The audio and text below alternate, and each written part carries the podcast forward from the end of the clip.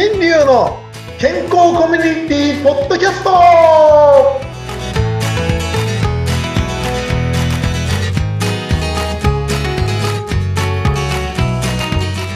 アロハミスターマウスピースこと大橋新流です。アロハフリーアナウンサーのうなみくよです。先生、今日もよろしくお願いします。はい、よろしくお願いします先週からアロハになったんですよね、私たち。いや今素敵な声でしたねうなみさんアロハがあもうゾクッときちゃいました本当、はい さて、先生、今週なんですけど、私やっぱりその人前で喋ることが多いので、どうしても気になってしまうのが、お口の匂い。まあ今マスクしてるからあれなんですけども、やっぱりこうなんだろう、人前に立つときやっぱマスク外すんですよね。で、そんな時に、すごいその口の匂いで、あっと思うことが多いので、こう、なんていうかな、舌によくほら、生えるものあるじゃないですか。生えるっていうかなんかついちゃうもの舌で、はいここのケアについてちょっと聞きたいんですよ。少し。はいうん。ベロのベロの奥の方っていうかですメね、ロンになんかほら、いろいろなんかオーラルケアのグッズなんか見てると、うん舌専用のグッズもあったりして、どうやって使うんだろうみたいな。いつも歯ブラシで使っちゃってるかの、使っちゃってるけどなって思いながら見てるんですよ。特に持ってないんですけど、ああいうの使った方がいいのかなえっとですね、あの、全国3000万の女子高生ファンがいなくなるのを覚悟で言わせていただきます。はい。そんないるかなファン。もう、あの、本当ね、その業界の人たちに俺、本当刺されるかもしれませんけど、うんあんなもんなんでいるのかわかんないですよね、僕の中では。あ個人的あ、そう。ですか。はい。うんあの、要するにですね、その、絶にね、苔が生えますよ、絶対ですよっていう話が、話なんですけど、うん。それで、ベロの上をね、こう、一生懸命こう、こすって、で、汚れ取りましょうなんて、なんかちょっとおしゃれな、宣伝でね、おしゃれなことやってますけど、うん本当ね、正直な話、あれ、ベロの使い方がいけないだけなんですよね。下のね、使い方がおかしい人がうん、苔が生えるんです。え、そうなんですか？はどういうこと？い。もう一つ言うと、口呼吸をしている人。ああ、口呼吸か、やっぱり。はい。うん。口の中の汚れが取り切れていなくて、えっと、湿っている中で、ベロが擦れないんですよ。食べ物を食べていても。うーん。擦れないことで、そこの汚れがいつまでも取れない。つまり、うん。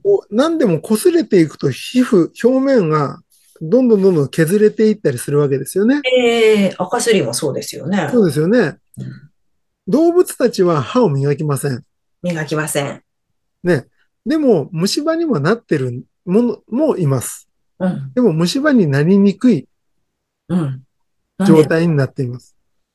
で、それはなぜかというと、その食べたところで、噛みちぎったりなんかするときに、食べ物が歯の表面を掃除してくれるからです。あ、そうなんですか。なるだからほど。、そのね、そ食物繊維とか、うんそういったものが非常に大事なんですね。うん。で、今、その食べ物によって口の中の粘膜も少しずつ削れたり剥がれたりとかしながらうん清掃されてるんですよ。ええで、これは個人的にあの覚えている知識なんで正解かどうかわからないですが、あの、下から出てく大便うん。あれの6割から7割は腸内の壁、壁の細胞だっていう話を聞いたことがあります。あ、そうなんですか。腸の壁が出てきてる？食べ物と一緒に？そう。だから食べ物がこう消化されたり消化しきれないものがゴロゴロゴロって流れて、はい。で、吸収していらないものだけどんどんどんどん外に出すんですけど、はい。腸内の中のその汚れ、はい。細胞が生まれ変わってきたりとか、古い細胞がどんどん剥がれていくわけですよ。あ、そっか。そうだよね。腸の中もそうですよね。そうです、そうです。だからその細胞たちが6割から7割だっていう話をどっかで聞いたことあるんですね。うん。で、そういうふうに入れ替わっているものなのに、口の中だけ入れ替わらないなんてことはないんですよ。うーん、そっか。意識したことなかったです。ですから、ベロをわざわざ出して歯を、歯、歯磨くみたいにベロを磨くっていうのは、ちょうど多分ね、真ん中のあたりがみんなそういう白いのが出やすいと思うんですね。ああ、歯の真ん中あたりですか？歯っていうかね、あの、下ベロ、ベロの真ん中あたり。のうん、真ん中あたり。うん、そうかも。そこのベロの真ん中あたりが、ちゃんと上の口蓋っていうんですけど、鼻の裏側あたり。はい。そこまでちゃんとくっついていないから、そこに隙間ができて、汚れが取れていかないんですよ。あそういうもんなんですね。そう。そだからその個人的な意見ですけれども、その筋肉がちゃんと使えていないんであれば、そっちを鍛えることが大事なのに、道具でただ綺麗にすることしか教えていない、う。うんうん。そういう世界なんだっていうのを覚えておいた方がいいです。そうか、表面的だけ綺麗にすりゃいいっていうもんじゃなくて、やっぱり体の、あ口の中のその口内環境でこう筋肉を鍛える。だから、そうですそうですそうすると自然にそういうのがなくなってくるからっていう元をね、あの、はいしようっていう、ちょっとやっぱりマウスピースなんですかね、そこは。一番手っ取り早いのはマウスピースですし、うんまあなくてもね、あの、それなりにトレーニングすトる。方法はあるんですよ。ただ、何もしないで詰めて唾飲むだけでそのトレーニングができるっていうのはやっぱマウスピース入れた方がいいですよね。そっでか、は歯並び良くななるだけじゃなくて、そういそううそうそう。絶対も綺麗になる。うん絶対も少しずつ少しずつですけどね。で、うん今、ついでだからそのトレーニングの仕方についてね、簡単に説明しますけど、お願いします。よく言われているアイユベ体操です。はい。あー、い、う、べーってベロでそうそう、ベルダスです。えーそれをやっぱり一つ一つしっかりとですね、言葉で発するだけじゃなくて、はい。歯茎を動かし、歯茎じゃないよ。口の周りの筋肉をあ、い、うとしっかり動かすことと、ベロをしっかり前に出すことですね。うんうんうんそれを10回しっかりやるだけでも変わってきます。今ちょっと私見せられないですけど、顔は。すごい顔でやりました。もう本当に恐ろしい顔になってますけど、やるとめっちゃこのね、私これね、やるとやっぱ小顔になると思いますよ。しっかりやると。そうなんですよね。この後輪にね、口の周りの筋肉も鍛えてますから、そうなんですあの、ほうれん性なくなりますよ、これ、きっと。ほんで、これでね、本当にいろんな効果があるんですけど、うん簡単なほどやり続けないんだよね、人間って。不思議なもんですよね。だからまあ、うんというああいう体操10回って書いておこうかな。それをね、まああの、10回やるんですけど、それをね、その1セットを、本当に1日の中でちょこちょこトレーニングした方がいいと思うので、1時間に1回とか2時間に1回ぐらいやった方がいいんですね。うーん。だからね、よくトレーニングっていうと、重いものを持ち上げて1時間2時間やってる方もいらっしゃいますけど、うんイメージとしては、1日の中に何回かやってた方が維持する筋肉になるんじゃないかなと僕は思います。個人的に。ああ、なんかよくこう、あ新たな習慣をつけるには何かとセットにするといいって言われたんですよ、この前。どのコーチだったかちょっと忘れちゃいましたけど。はいはいはい例えば、トイレ入った瞬間にそれをやるとかって決めればいいのね。ああ、誰もいいですね。人前でやると恥ずかしいから、トイレを開けた瞬間に、座った瞬間にあゆべ体操するとかってやつそうですね。うんあと、なんかよく、あの、100均とかでも売っているドットシール。うん何それ？ドットシール、あの、あの、あ丸いちっちゃい色のついたシールあるじゃないですか。はいはいはいあはい。れで決めといて、それを見たら10回やるとかね。ああ、いいですね。なんか自分で決まりを作るんだね。そうですね。んそういったこともありますね。いいですね。でこういうことのね、細かい話は2週間ぐらい前にやったあの、健康習慣コーチのね、話を聞いていただいたりとか、そうそうそうそう。ね、目標達成コンサルの話を聞いいろんな、てもらういろんなコーチがありますんで、ははいい。必要だと思いますね。ですので、あともう一つトレーニングとしては、カッカッカッカッカッカっていう、カッカッカッカッカッカッカッカっていう、このカがですね、うんカがベロの奥の方の筋肉使うんですよ。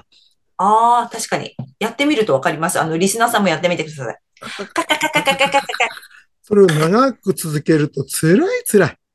うんうん、確かに。本当ね、水戸の黄門様ってやっぱすごいなと思うよね。なんで？カッカッカッカッスケさん、カクさんや、カッカッカッカッってずっと言ってたよね。カッカッカッカッカッあ、確かに。笑った。まあ、そんな時代の話もまた出てきてしまいましたが、はい、昭和です。本当にね、このトレーニングはね、絶対だけに絶対必要なんですよ。おお、絶対だけに絶はい対こってこてでいきますけどとね。いう感じでございまして、本当にね、このトレーニングをしているだけでもいいんですけど、忘れちゃったりとかしなくなるんですね。で、マウスピースを入れるとそれと同じ効果があるっていう話になるんですが、これがですね、今度、口の中をどうしてもね、口開けてしまうという方々がいらっしゃるんで、ね、そういう時に、そうならないためにも、まあ、マウスピースがどうしても必要になってくるねって話ですね。はい。で、先ほどですね、この絶対だっていうところから持っていこうと思った話が、ちょっと下手くそでしたけど、この、みんなやっといた方がいいよっていうのが生前葬儀という話だったんですね。強引に持ってきちゃうよ。これがね、そうそうそうちょっとこの方をね、紹介したいななんて思っていて考えてたんだけど、なんかマウスピースのものになっちゃったんで、ごめんなさい。っていうことで。ありがとうございます。はい。あのね、私が今担当している人生の転機はチャンスっていうね、番組がありまして、その中で先日出ていただいた西村敦さんっていう方が静岡で生前葬を手掛けてる方なんですね。で、なんでそんな生前葬を始めたんですかって聞いたら、5年前に知り合った友人が生前葬したんです。癌だったんですって。余命1年って言われて、それで感謝の気持ちを伝える場って言って、来てくれた人一人一人に対してもありがとう、これまでこういうことがあなたのおかげで助かったって言ったら、お互いにもう、もうあと1年しかないって、もう今度会えるかわかんないって思うとハグして、もうみんなで感謝を言い合ったんですって。そしたら、なんとその方が、まあそれは奇跡的、奇跡が起きまして、5年経った今もご存命でいらっしゃるんですよ。健康になっちゃったんですけど、でもやっぱりその生前葬をやった経験を、や、そのやってる人を見て、これは絶対やった方がいいと思って今始めたお仕事なんですって。まあ、だから普段私たちって生きてると、ついなんか、この後もずっと生きれるぐらいの感覚でいるんですけど、もしかしたら今日亡くなってしまうかもしれないし、それは誰もわかんないんですけど、とにかく今このいる環境に感謝をする場っていうのを儲けたいっていうことでね、そんなことやってる人がいるんですよ。あ素晴らしいですよね。ええー、ありがとうございます。紹介させていただきました。えー、この本当にこれからね、あの、しといた方がいいことだと思うんですね。うん、ねえ、なんかこう、日記でもいいからね、こう、今日はこれが美味しかったよ、ありがとうとかね、うん、そういうのって面と向かって言えないけど、紙だったら書けるじゃないですか。そういう授業もされてるんですよ。残しておこうっていう。素敵ですね。うんね今ね、ちょっとあの、生前葬儀の話で、そういう話になりましたけど、うん、もう前もってやるっていうと、もう一つ予祝っていうのも今流行ってるみたいですね。ああ、予祝、やってますね。ねいろいろとこう、前もってやっとくっていうのはすごく大事なんだなっていう、そういう世界になりつつあるのかもしれないですね。そうですね。うん、先を逆に作っていくぐらいの気持ちで感じですよね。本当、未来を作るのは今の健康ですからね。